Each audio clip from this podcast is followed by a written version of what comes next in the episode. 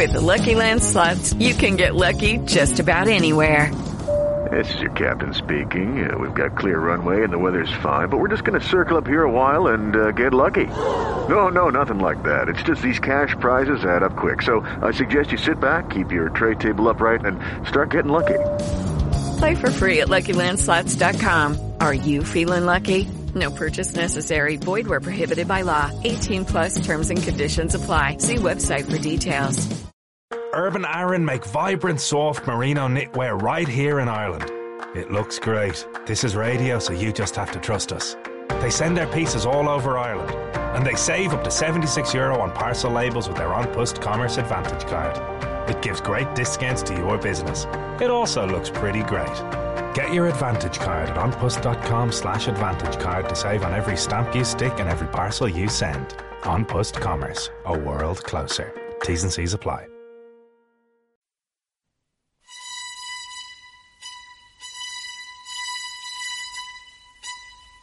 We wasted time and again on things, things we already knew. Fun to do. I give my love to you. Whenever you get some time. Capital, la bolsa y la vida. Whenever you get some time. Luis Vicente Muñoz. Vamos a profundizar un poco más en una de las peores noticias económicas desde que llevamos del año. Y es como la población con carencia material y social en España ha subido. La tasa de pobreza se ha elevado. Es la más alta desde el año 2014. Asciende, en el caso de población con carencia material y social severa, hasta el 9%. Son datos de 2023. Estamos hablando de una tasa, la llamada tasa AROPE, que mide distintos eh, elementos de la pobreza. Mide la pobreza relativa, mide el porcentaje de población con baja intensidad en el empleo, mide también la carencia material y social severa, que es la que más ha aumentado. Pero hay un elemento aquí que es especialmente dramático, la pobreza infantil. Save the Children publicaba precisamente también, coincidiendo con estos datos, eh, con la encuesta de condiciones de vida del Instituto Nacional de Estadística, su análisis. La pobreza infantil tiene un elemento que es muy demoledor y es la inflación, la subida de los precios. Nos acompaña Carmela del Moral, responsable de incidencia política de Save the Children. Carmela, ¿cómo estás? Muy buenos días. Buenos días y muchas gracias por darnos este espacio. ¿Qué, qué observáis en el estudio? Bueno, lo que hemos observado es que eh, la, frente a bueno otros años lo que ha sucedido es que aumenta el número de, de niños y niñas que no disponen de los bienes necesarios para tener un desarrollo adecuado. Eh, es lo que más nos preocupa. Nos preocupa que haya casi un millón de niños y niñas que tienen carencia material y que esto hace que cuestiones tan básicas como tener la casa a una temperatura adecuada o tener los o consumir la cantidad necesaria de carne, pollo, pescado al menos dos veces en semana no sea posible para ellos y el efecto que esto tiene en su desarrollo. Hay un dato que es eh, terrible. La tasa de pobreza infantil está ahora en 8,7 puntos mayor que la de la población general y parece que es la, la brecha mayor de toda la serie histórica. Efectivamente, otra de las preocupaciones es que un año más eh, los datos dicen que tener un hijo o una hija aumenta el riesgo de caer en situación de pobreza. Eh, esto es una anomalía y esto es una preocupación. Bien, es cierto que este año eh, los umbral, el, al haber ha habido un aumento generalizado de la renta, ha aumentado también el umbral de la pobreza. Por eso hablamos de elementos un poco más altos. Pero los datos de carencia material nos dicen que esto no es solamente estadística, sino que esta situación está siendo, es, es, estos datos son reales y afectan a muchos niños y niñas. Cuando mucha gente se pregunta por qué quizá la tasa de natalidad está baja, pues también hay que pensar en esto, ¿no? Bueno, desde luego no se puede abordar el reto demográfico sin abordar la realidad de lo que cuesta criar a un niño o a una niña en nuestro país y las dificultades que tienen las familias para hacer frente a este coste.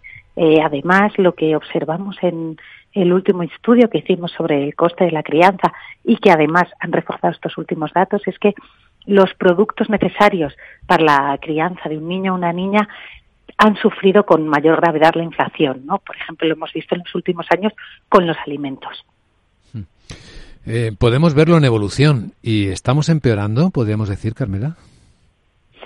Bueno, eh, es verdad que eh, los datos nos dicen que hay una peor, peor situación, ¿no? Habría que ver si la, lo que parece que es una baja de la inflación en los productos alimentarios puede tener una, un efecto en los datos el año que viene, ¿no? Pero desde luego lo que esta evolución nos tiene que hacer ver es que necesitamos medidas estructurales y no solamente coyunturales. Es muy positivo que se hayan puesto en marcha medidas ante situaciones de emergencia, han sido unas medidas necesarias, pero debemos replantear cómo es nuestro sistema de ayudas a las familias. Hmm. Ahí queríamos llegar, ¿no? Porque somos conscientes del problema. Los datos muestran una realidad terrible ¿Qué se podría proponer a las administraciones y también qué podremos hacer en el lado privado para cambiar esto? Bueno, eh, partimos de la base de que en España no existe una ayuda a la crianza o una prestación por hijos, se quiere llamar. Es decir, no existe una ayuda a las familias cuando tienen un hijo o una hija. Esto es algo que sí se da en otros países de Europa, ¿no? Pero España es uno de los de los pocos, junto a Bulgaria y otros países, que no tienen este tipo de, prestación. Em, y esta prestación es importante porque no es focalizada en pobreza, sino que supone un apoyo a las familias para precisamente prevenir que se caiga en situaciones de pobreza. Junto a esta cuestión, más así estructural, ¿no? Eh, orientada a todas las familias, deberían también ponerse en marcha eh, medidas dirigidas a la automatización de muchas de las ayudas sociales para que realmente llegasen de una manera más eficaz y eficiente a las personas que más lo necesitan.